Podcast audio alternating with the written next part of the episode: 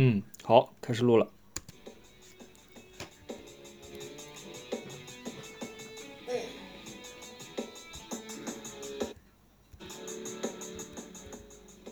行，开始。啊，这是第一期内容，也是我呃写录这录这个节目做这个节目的最初想法，就是我们聊一聊 SQLite 和这个 Cloud Cloudflare 这个应用。先说，呃，本次要聊的主要产品，是我看那个国外的这个云服务商 Cloudflare，然后它有一个产品叫 D 一 D One，A B C D 的 D，阿拉伯数字一 D 一，它是一个嗯数据库产品，然后你可以在呃它这个产品内是嗯注册使用开通这这项功能，这项功能呢是一个数据库。然后数据库呢，其实并不特殊，特殊就有趣在它这个数据库呢是基于 SQLite，然后 SQLite 呢是一个呃小型的嵌入式的数据库，嗯，在开发中，Android 里边会用的比较多，因为它很多时候是可以自带的。那对于前端开发者来说，呃，或对于 Node.js 开发者来说也相对熟悉。呃，首先之前。嗯，在这个浏览器里边有类似于 WebCircle 这样一个东西，然后现在呢，在这个 WebCircle 遗弃之后呢，在浏览器里边有一个 Index DB，啊里边也有呢类似于这种关系型数据库 Circle 语法这种这种概念。嗯，对于 Node.js 来说，因为是服务端，我们可以通过这些驱动，就是连接 MyCircle 或类似于这种关系型数据库。对于这个 SQLite 呢，也有很多呃这个驱动器，比如 SQLite 三，或者说我们现在基本上日常在用的是那个 Better Circle，Better Circle，Lite，嗯，Better SQLite 三，就是按一下这个呃驱动这个包之后呢，就可以把这个呃 SQLite 这个数据库给跑起来。那么再配合一些 ORM，那我们就很容易在代码中。嗯，去编写这个和数 SQLite 数据库进行交互的这些操作和行为。嗯，是上个周末的时候，就在那个端午假期的时候，我突发奇想用那个 str API star API，然后这个工具呢，也相当于一个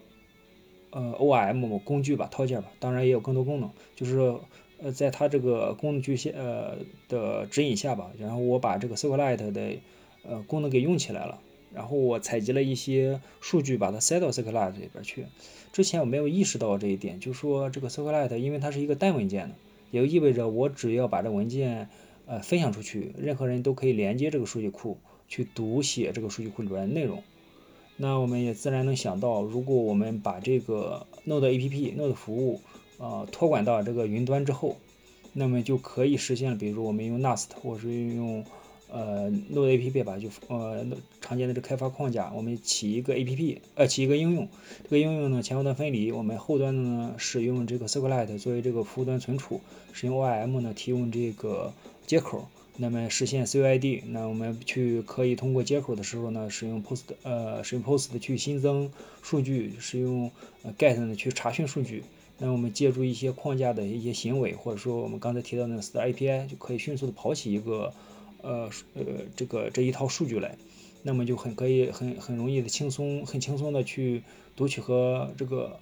呃录入这个数据。那我们为了简简化一点，比如我们去把一个页面前端去请求这个后端只做查询的这个服务，我们就可以把博客给跑起来了。那博客的时候，我们忽略这个读写的，忽略用户这一块的话，只做一个 public 一个读取的话，就可以实现。嗯，我们把这个数据库。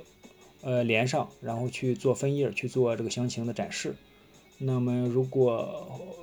只做一个后端服务端不对外公开的话，也可以很容易的去操作这个数据库。这是之前的想法。后来发现，沿着这个想法继续看，最近有些文艺复兴，也就是说，大家意识到这个 SQLite 使用非常的方便，因为它是单文件，又没有很额外的这个呃复杂的运维，呃，服务在这个数据库就在。而且最近好像 SQLite 的一些性能的一些压测数据表现非常好，说是百万级啊，或者说这个压测数据，这个细节不是很了解，就是表现出它也能够应付这个生产级，嗯，并发的时候也呃表现的比较优优秀，也是它持续在呃迭代和进化。然后就回到这个 SQLite 和 Serverless 去结合。我尝尝试去查询这个有没有呃产品和应用去实践这个理念，因为我觉得这个理念比较新奇。还真发现了，就是我们现在在聊的 Cloudflare 第一数据库。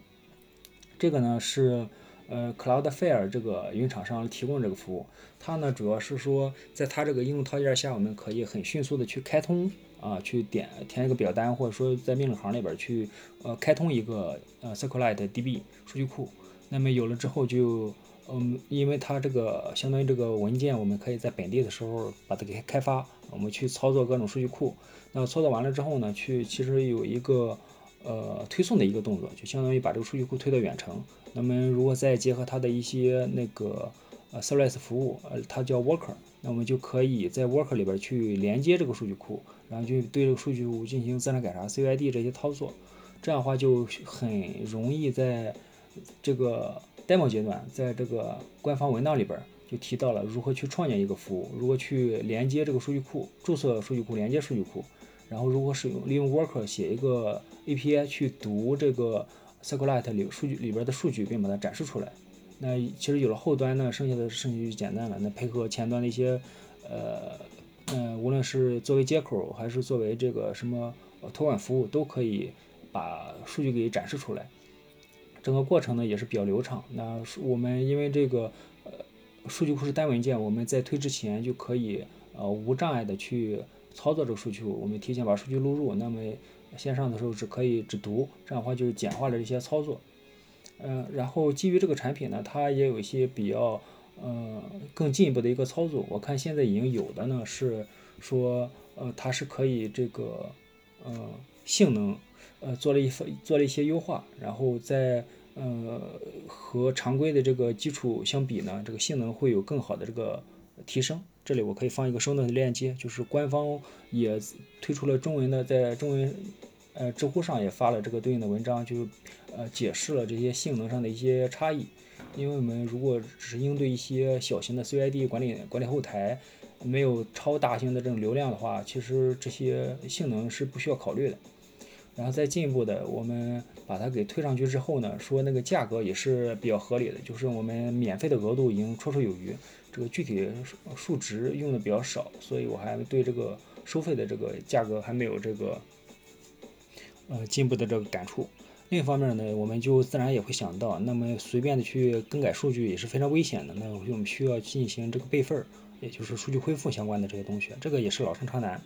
首先一步，呃，首先呢也是就是我们在呃还是这个核心数据上，它有这个有一个东西叫呃 time travel。嗯，时间点恢复，那类似于时间旅行和 macOS 似的，也就是说，它可以实时的去备份儿。呃，我看它的官方是说呢，可以就是过去一个月三十天之内的任何一分钟就可以实时的去回退。那么我我我们现在不小心把库给删了，那么就可以回到一分钟之前的这个数据，那么依然就可以做一个回复。嗯，这这样的好处呢，就在于我们对这个数据的操作更有信心。然后它这个功能是默认开启的，也我们就不需要额外的去呃考虑备份啊这些异地容灾这些呃复杂的这些运维操作。那默认开启的话就比较简单了。呃，我看文章呢，最近也在去提它 D1，因为现在在阿尔法阶段，后面可能也会进一步的去做呃什么 Beta 或公测相相关的东西。它现在呢有一个有有一点要求，就是那个 SQLite 的 DB 的大小限制在一百兆，其实已经非常大，一百兆足够绰绰有余放一些非常复杂内容。后续呢，它会把这个体积这个运行的这个空间会变得更大，可能也会对接一些其他的一些数据库，这个也也自然。后续呢，它也会去考虑一些那个把读写给分离，呃，应该我推测应该也是在那个全局的这个 CDN 或者说这个边缘计算上去做进一步的优化，这个。呃，还在这个 roadmap 阶段，还在开发阶段，所以这是我呃一直想提的，就是发现这个 SQLite 结合 OM，我们可以零成本的就把数据给录入去来，那么总比自己存在数据随时丢，嗯，要好得多。这个文件我只要实时的去想着去备份，或者说使用它这个工具，那么就能保证这个数据一直在。那我们呃。去累积一些数据，我们是无论是做个人博客，还是做一些信息的爬虫采集，那么相当于我们有在硬盘里去，或者在云盘里去把这对应的 DB 给存起来。那么后续有用的时候就可以随用随查，因为它是关系型的，我们去做一些呃查询的时候也会更容易，相比于你使用 Word 或者使用这些笔记软件，可能会有更好的这种查询的方案，或者说这个存储的这个呃存储的方案。也就是说，呃，后续可以再进一步的去探索 SQLite 和咱呃 Node 应用，或者说这种小型小型演示项目，我们快速把它给跑起来，甚至是零成本跑起来。这样的话，就我们是更能更完整的实现前后端。就是后续其实去探索呃 DB 和这个 S3 这个呃对象存储。那比如说接阿里云、腾讯云，我们怎么去实时的或定期的去把这个数据库给备份起来？那么存到云云端之后，这样的话就更对这个数据的安全性和稳定性就更有信心。